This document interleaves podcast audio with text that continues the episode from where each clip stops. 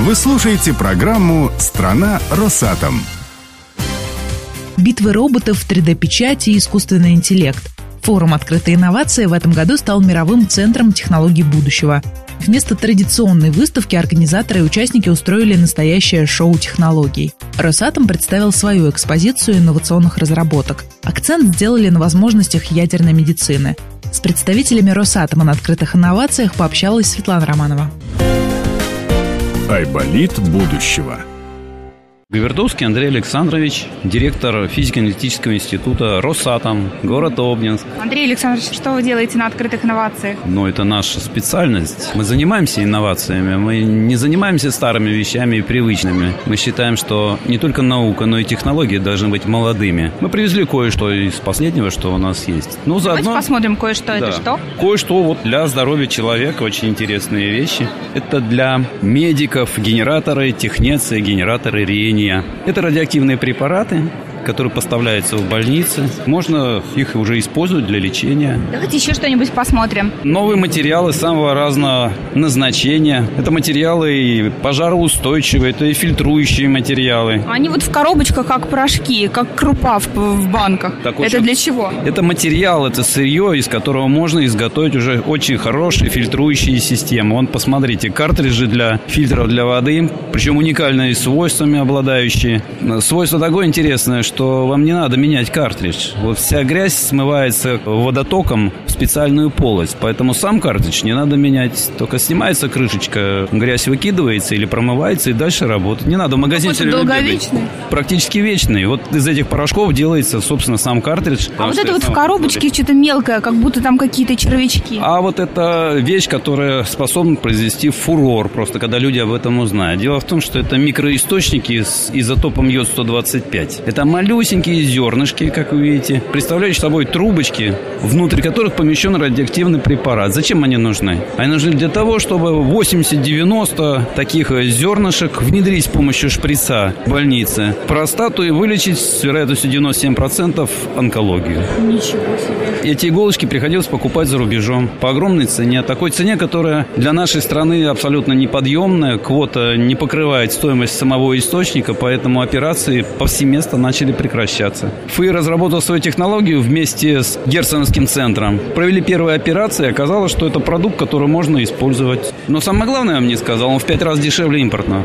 Понимаете, Росатом имеет такое свойство интересное. У него нет красивых таких вот э, плакатов, как у других. Нет таких огромных роботов, на которые обращают внимание дети в основном, конечно. Он делает уникальные маленькие вещи, без которых жизнь невозможна ведущий научный сотрудник Института неорганических материалов именно академика Бочвара Александр Олегович Титов. Так, я смотрю, здесь стоматологические инструменты всякие. Да, это все износостойкие и коррозионостойкие покрытия, напыленные при помощи вакуумных методик различных. Достаточно толстые удалось получать покрытие с высокой скоростью и с высокой однородностью. Уже удалось э, да, выйти да. на рынок с ними?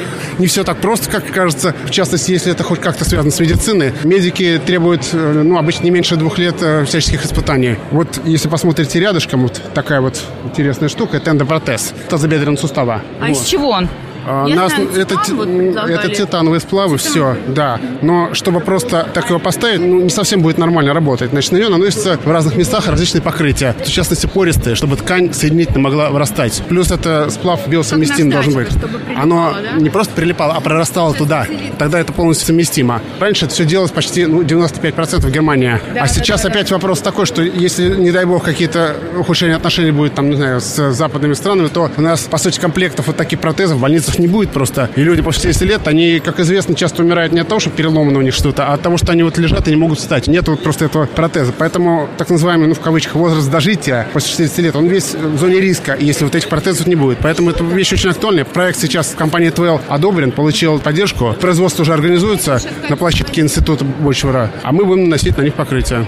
Петр Иванович Золкин. И Я вы главный научный сотрудник Института неографит. И как доктор технических наук, ну оцените, как вам выставка? Меня интересуют биоматериалы и вообще медицинская тематика. Я технарь, не клинист. И они здесь тоже представлены не так широко, но хотелось бы побольше, чтобы и клинисты участвовали вместе с технологами разработчиками материалов для клинического применения, тогда была бы хорошая обратная связь, которой пока я вижу маловато. Какой разработкой вы сами гордитесь? Вот что вы сделали такого интересного, выдающегося? Это офтальмология. Мы разработали и внедрили в клиническую практику опорно-двигательные культя глаза. Косметически это выглядит прекрасно. Не видит человек, но он чувствует себя полноценным человеком, когда наш имплантат начинает вращаться во все четыре измерения. Какая хорошая разработка. Очень. А таких операций по России сделано сделано больше 30 тысяч. Производим это мы, и только в России, из углеродного войлока. А углерод – это биосовместимый материал. Он может сравниться только с золотом и платиной по инертности. Поэтому говорят там титан биосовместимый, полимеры биосовместимые, дудки. Так. Вторая разработка? Вторая разработка – это лечение глаукомы. Вот эта разработка, она, думаю, что в течение года будет внедрена, и это будет спасение, не побоюсь этого слова, человечества от слепоты. А вот что вам сейчас еще хочется сделать? Какая, на ваш взгляд, есть еще брешь в медицине, которую вы способны устранить?